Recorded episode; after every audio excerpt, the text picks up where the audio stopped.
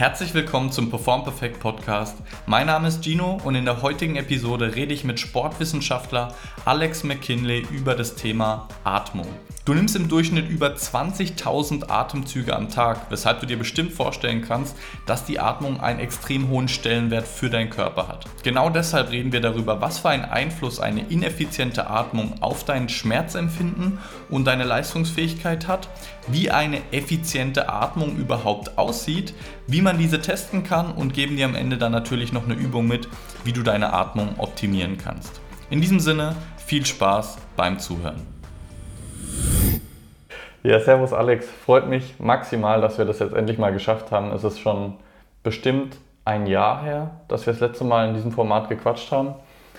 Ich würde einfach mal vorschlagen, hm, stell dich doch einfach mal für die Zuhörer und für die Zuschauer mal ganz kurz vor, was du so machst, was so dein Background ist und dann starten wir mit dem Thema. Cool, Gino, freut mich auf jeden Fall mal wieder hier bei dir sein zu dürfen. Ähm, kurz zu mir, mein Name ist Alex McKinley. Ich bin Sportwissenschaftler von der Deutschen Sporthochschule Köln. Ähm, habe mich jetzt die letzten fünf Jahre mit allem, was Bewegung, teilweise auch Schmerz und eben einfach Leistung und Gesundheit angeht, beschäftigt.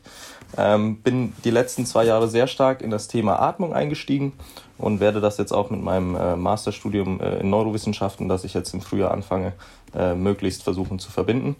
Und ich denke, das ist so die Schnittstelle, wo wir uns da auch thematisch treffen werden. Sehr gut. Ähm, bevor wir jetzt einsteigen in das Thema, würde ich mal dich bitten, die, die Wichtigkeit von der Atmung einfach mal hervorzuheben, weil man sich ja denken könnte, ja, die Atmung ist doch was, was überwiegend autonomes. Da muss ich mir doch nicht viel Gedanken drüber machen, es funktioniert doch. Ähm, und es reicht doch, wenn ich Ausdauertraining mache, dann mache ich doch viel für meine Atmung, könnte man schlussfolgern. Ähm, kannst du da einfach nochmal kurz darauf eingehen, was so aus deiner Perspektive die Wichtigkeit der Atmung für, ich sag mal, allgemeines Wohlbefinden, Gesundheit, Schmerzfreiheit und Leistung ist? Ja, klar, gerne. Ähm, das erste, was ich da immer gerne in den Raum stelle, ist so ein bisschen so die Verhältnismäßigkeit. Ja, also wir sagen immer, wir können roundabout vier Wochen ohne Nahrung überleben, roundabout vier Tage ohne Wasser und roundabout vier Minuten ohne Sauerstoff. Ja, also allein das zeigt schon so ein bisschen die Wichtigkeit, die das Thema Atmung für unser System hat. Ähm, und da geht es dann natürlich weiter, wie du sagst, hey, ich mache doch Ausdauersport, ich atme doch eh den ganzen Tag, langt das nicht. Ähm, das ist ein bisschen so, wie wenn es um Bewegung und um Ernährung auch geht. Wir machen es sowieso, irgendwo leben wir auch deswegen. Ne? Wenn wir es nicht machen würden, würden wir einfach auch gar nicht überleben. Trotzdem gibt es da natürlich immer Wege, das Ganze vielleicht noch ein bisschen besser zu gestalten oder vielleicht sogar nur effizienter oder fokussierter einfach mit dem mit mehr Bewusstsein auf das Ganze, weil das ist genau das, was du ansprichst. Das läuft zu 99 Prozent des Tages läuft unsere Atmung sehr sehr autonom, ähm, was gut ist, weil sonst müssen wir uns ständig darauf konzentrieren. Ähm, trotzdem ist bei autonomen Sachen, die nur sozusagen im Autopilot ablaufen, natürlich auch immer die Problematik, sage ich mal, dass sich da unterbewusst Sachen einschleichen können, die dem Ganzen vielleicht ein bisschen wegnehmen von dem, was das Ganze an Potenzial hat. Und ähm, ja. das nächste ist so ein bisschen, wenn wir überlegen, dass wir zwischen 22 bis 25.000 Mal am Tag atmen, dann ist unsere Atmung einfach bei allem, was wir machen, dabei und hat somit auch automatisch einen Einfluss auf alles, was wir machen. Ja, und das ja. bedeutet so ein bisschen, dass wir, wenn wir einen Fokus auf die Atmung stellen und unsere Atemmuster verbessern oder noch bewusster äh, praktizieren, können wir einfach einen extrem positiven, guten Übertrag auf sehr viele andere Bereiche des Lebens einfach bekommen. Ja, und da, wie du schon angesprochen hast, das Thema Wiederholung. Das Gehirn lernt ja durch Wiederholung und da ist ja das Gleiche, wenn man jetzt ähm, mal ein bisschen mehr in dem, in Anführungsstrichen, Movement-Bereich bleibt oder im Bewegungsapparat-Bereich, dass wenn du ein schlechtes Gangmuster hast, das widerspiegelt sich extrem in, in all deinen körperlichen Funktionen, weil du verdammt viel Wiederholung machst über den Tag verteilt. Wenn man nach, mal, mal nach der Empfehlung geht, dann machst du so 10.000 Schritte am Tag. 10.000 Mal ähm, etwa 1,0 bis 1,2-faches Körpergewicht, wenn du ganz normal gehst. Da wirkt extrem viel Kraft und dein Gehirn lernt extrem viel in diesem Muster. Und während unser Gehirn ja plastisch ist, also sich anpassen kann, kann das einerseits ein Segen sein und andererseits auch ein Fluch. insbesondere wenn es um solche Dinge geht wie, wie Gehen oder Atmung, wo wir darüber gesprochen haben, die autonom überwiegend funktionieren, auf die wir aber einen willkürlichen Einfluss haben können, wenn wir das wollen. Das ist ja das Schöne. Ist jetzt mit der Verdauung schlechter möglich, aber die Atmung können wir willentlich beeinflussen, wenn wir uns darauf konzentrieren, genauso wie das Gangmuster. Und wenn wir da die Prozesse optimieren, dann können wir auf das ganze System einen wahnsinnigen Einfluss haben, weil wir extrem viel Wiederholungen dann machen damit, mit dem veränderten Muster. Das ist ein ganz wichtiger Punkt, denke ich. Absolut, ne? Volumen, ja, also äh, Repetition is the mother of skill. Und äh, es ist wie alles, wenn wir 25.000 schlechte, ich benutze das Wort schlechte ja. immer nicht so gern, weil wenn wir schlecht atmen würden, dann wären wir nicht da. Aber nicht optimal atmen, naja, dann haben wir vielleicht auch nicht die optimalen Anpassungen. Und da sage ich dann auch immer, das ist ja jedem selbst überlassen, ob er sagt, hey, da würde ich gern mehr rausholen. Meine Erfahrung hat mir einfach gezeigt und Literature, Erfahrungsberichte aus den verschiedensten Büchern zeigen einfach ganz klar, das Thema Atmung hat einen riesen Einfluss auf ganz viele Bereiche und ich denke, da ist das Volumen ein ganz, ganz großer Teil von, auf jeden Fall. Ja. Ähm, was mir da direkt auch noch kommt, ist die Geschichte mit dem Autonomen. Du sagtest, es läuft unterbewusst ab, trotzdem haben wir einen bewussten Einfluss drauf. Und das ist eigentlich der ganz spannende Punkt an der Sache, dass wir mit unserer Atmung und unseren Augen, das sind letztlich die zwei Systeme, in denen wir diese Wechselwirkung zwischen dem autonomen und dem nicht autonomen Nervensystem einfach ganz cool beeinflussen können. Ne? Also unser Blick und unsere Atmung läuft die meiste Zeit unterbewusst ab. Trotzdem können wir bewusst das Ganze steuern und verändern. Und das hat einfach eine super Wechselwirkung auf eben diese ganzen regulatorischen Prozesse im Körper.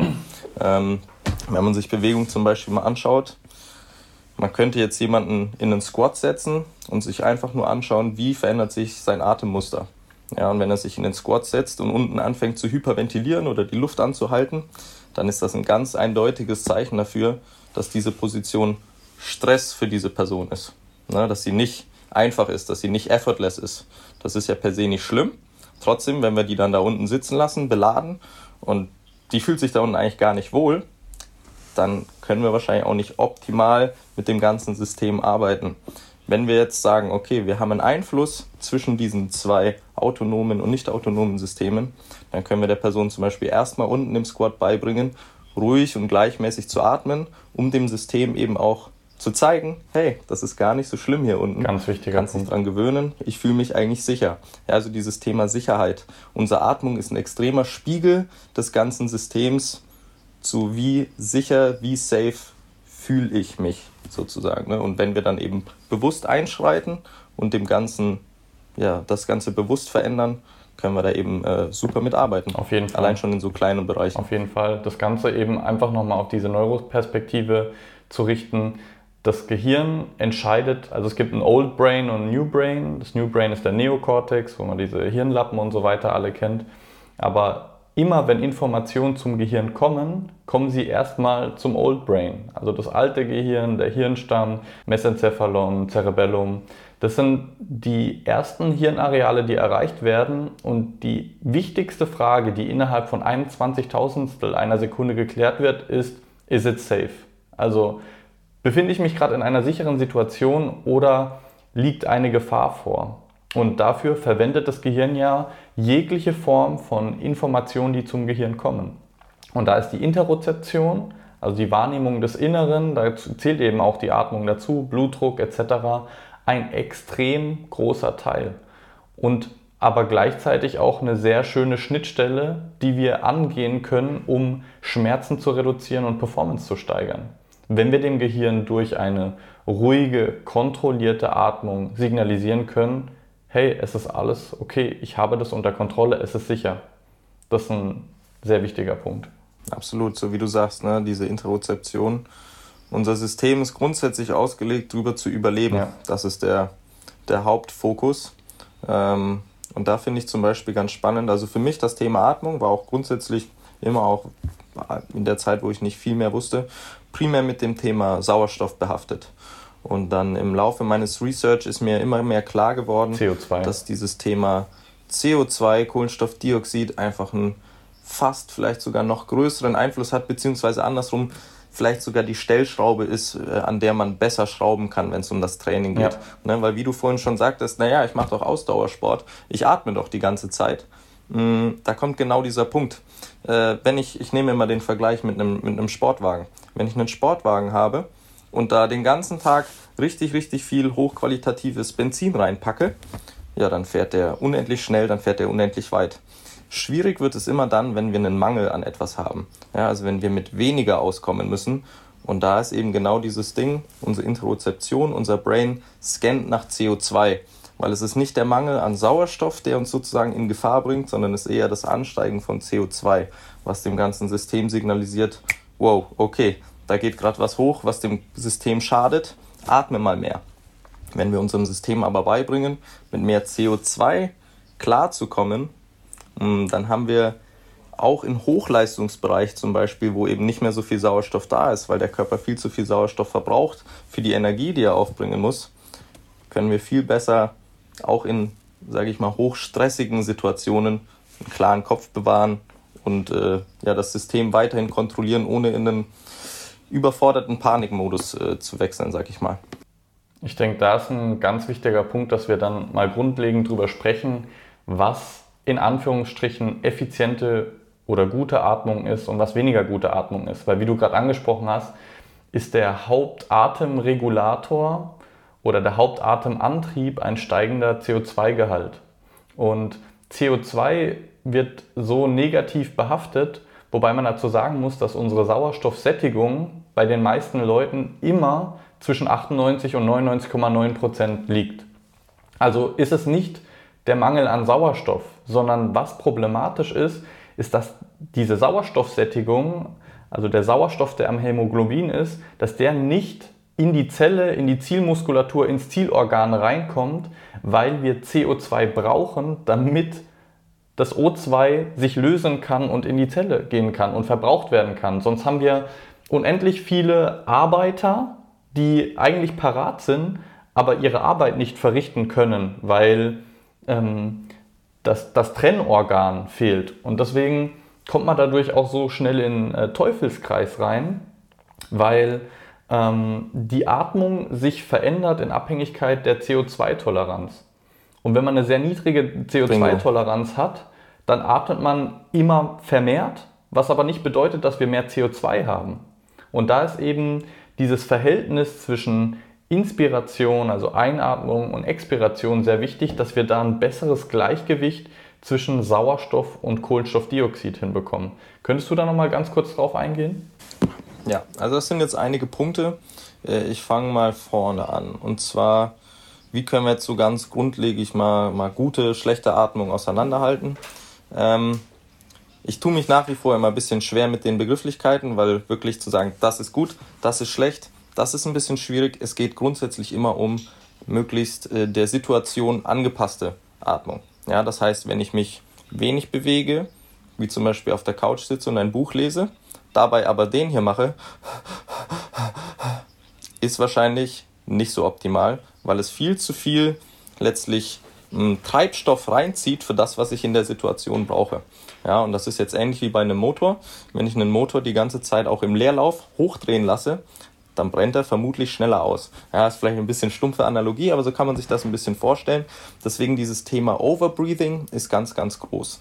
Wenn wir letztlich zu viel atmen für das, was wir eigentlich gerade energetisch brauchen, dann ist der Körper automatisch in einem Stresszustand. Weil, wann haben wir sonst angefangen, schnell zu atmen? wenn wir vor irgendwas weggelaufen sind zum Beispiel. Ne, da sagt der Körper, okay, jetzt brauche ich Sauerstoff, Sauerstoff. Das ist aber auch eine hochstressige Situation. Das und, bedeutet, und man in dem verbraucht Moment, wo wir vermehrt atmen. Das ist ja gerade das Ding. Genau. Die Muskulatur braucht Richtig. auch sehr viel. Und es verbleibt heutzutage, tut mir leid, wenn ich dich unterbreche, es verbleibt, verbleibt heutzutage in, im Durchschnitt der Stresssituation, weil unser Körper nicht mehr verbraucht, wenn wir ähm, zum Beispiel Stress bei der Arbeit haben. Unbedingt da muss man einfach gegenregulieren können, weil kein erhöhter CO2-Verbrauch im Körper vorliegt, aber wir trotzdem unser Atemmuster verändern. Ganz genau. Und dann kommen wir ein bisschen an den Punkt, den du gerade angesprochen hattest, hier mit äh, der CO2-Toleranz zum Beispiel. Wenn wir jetzt vermehrt atmen, dann atmen wir primär vermehrt aus. Ja, weil wie du sagtest, wir haben sowieso auch im Ruhezustand meistens eine Sauerstoffsättigung von 98 Prozent aufwärts. Also die ist eigentlich gut. Wenn wir jetzt aber sehr viel ausatmen, dann laden wir eigentlich die ganze Zeit nur Kohlenstoffdioxid ab.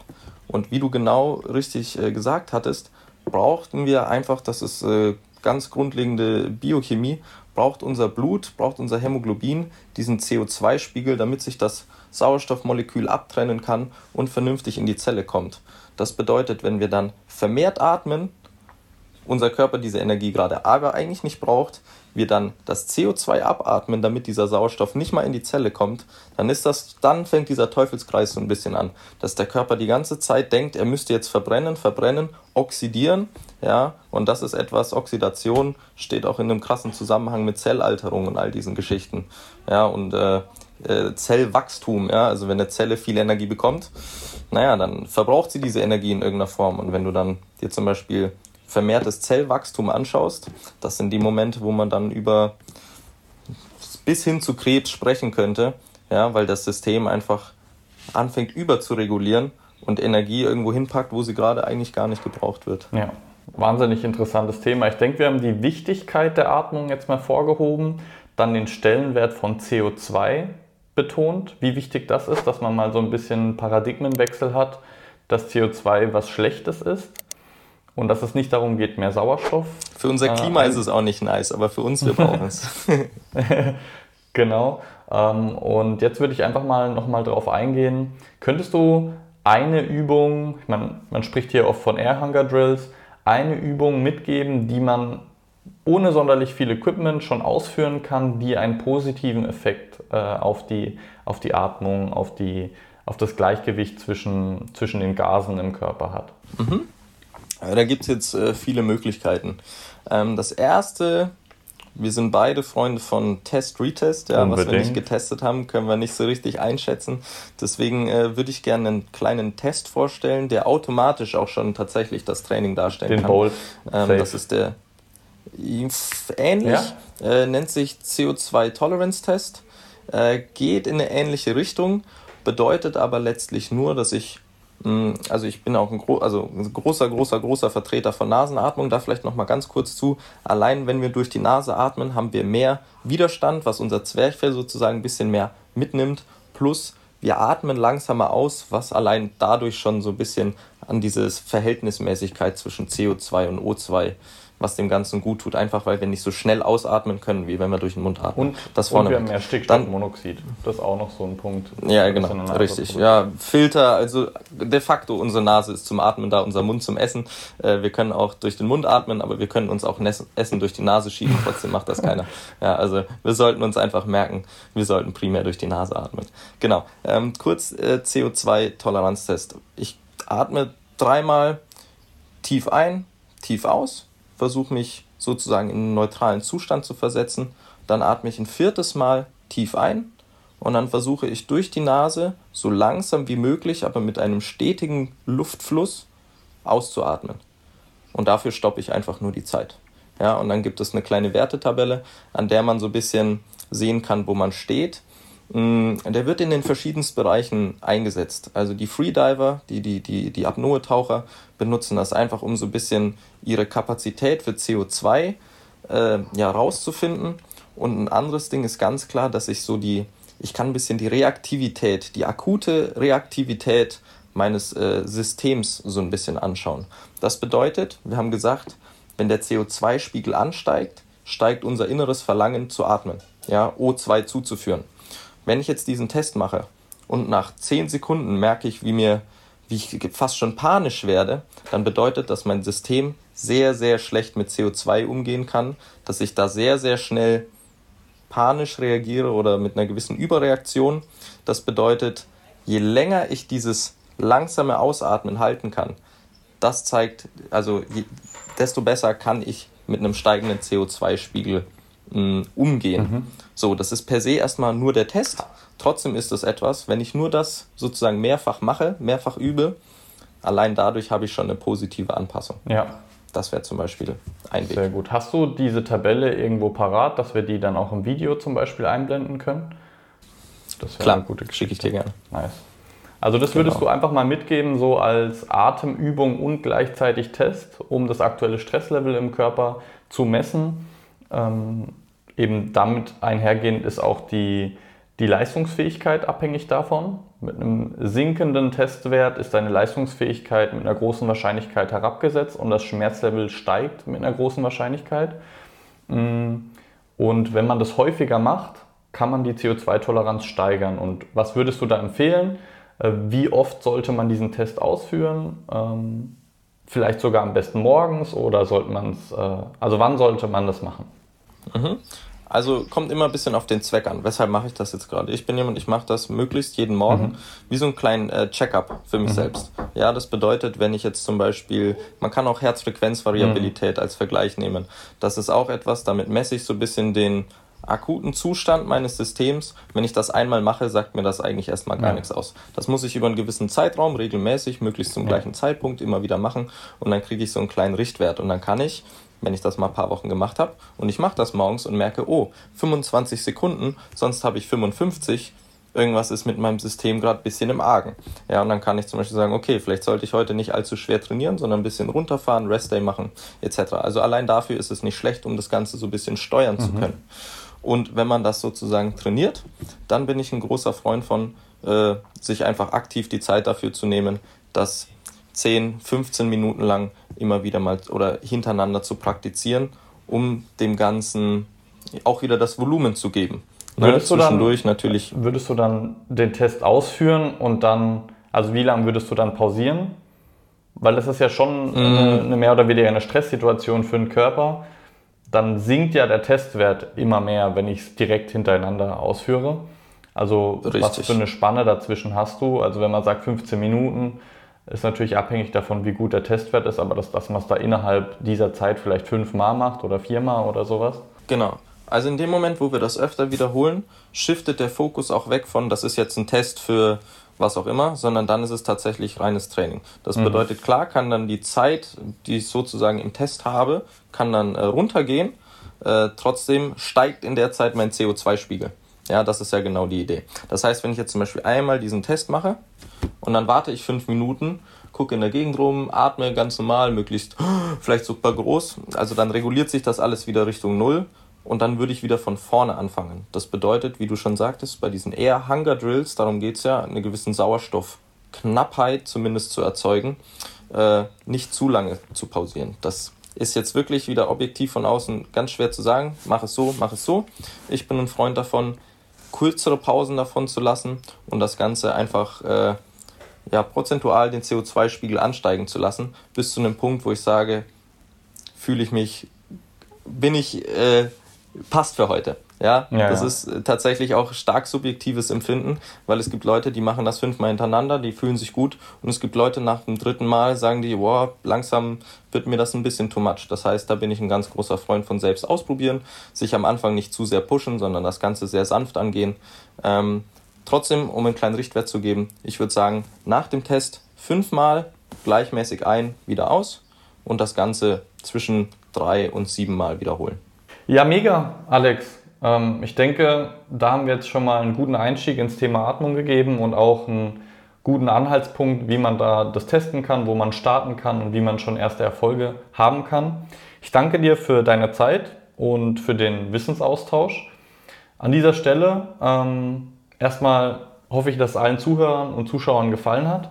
Wenn es euch gefallen hat, dann checkt gerne auch den Alex äh, ab oder Kinwire oder Team Supple. Du bist ja ein Mitglied von, von diesen beiden Firmen. Ähm, da sind viele, guten, viele gute Geschichten drin. Und wenn du es auf YouTube anschaust, dann zerstör wie immer bitte den Like-Button für den Alex und für mich. Wenn du irgendwelche Fragen hierzu hast, dann schreib die gerne in die Kommentare oder schreib dem Alex oder mir eine Nachricht auf Instagram zum Beispiel.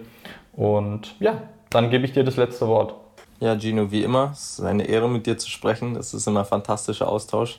Und ich habe immer das Gefühl, egal welchen Gast äh, du zu Gast hast, du bist äh, thematisch immer fast noch besser drin als der Gast. Ach, das ist wirklich immer der Hammer.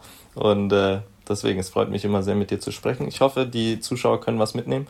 Äh, und ich freue mich aufs nächste Mal. Ja, sehr cool. Danke dir, Alex. Hau rein. Bis dann, Gino. Vielen Dank fürs Zuhören von dieser Episode des Perform Perfect Podcasts. Ich hoffe sehr, dass sie dir gefallen hat und du einiges Neues dazulernen konntest. Wenn es der Fall war, dann tu mir bitte den Gefallen und abonniere den Podcast. Lass eine 5-Sterne-Bewertung da.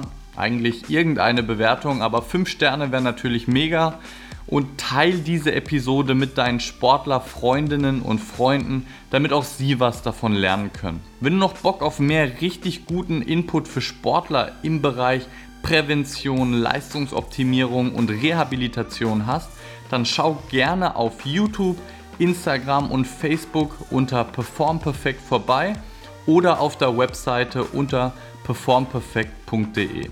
In diesem Sinne würde ich sagen, bleib gesund, dein Gino.